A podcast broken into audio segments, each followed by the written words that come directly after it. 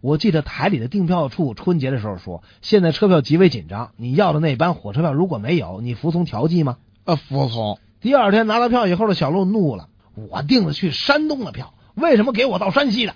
哎，你不是说服从调剂吗？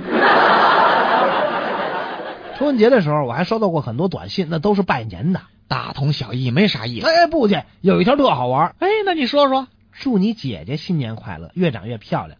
我就纳闷了很久，回复过去，那您是哪位啊？那人家怎么说的呀？你姐姐。因为我没买到火车票，所以只好坐空调直达快客回家。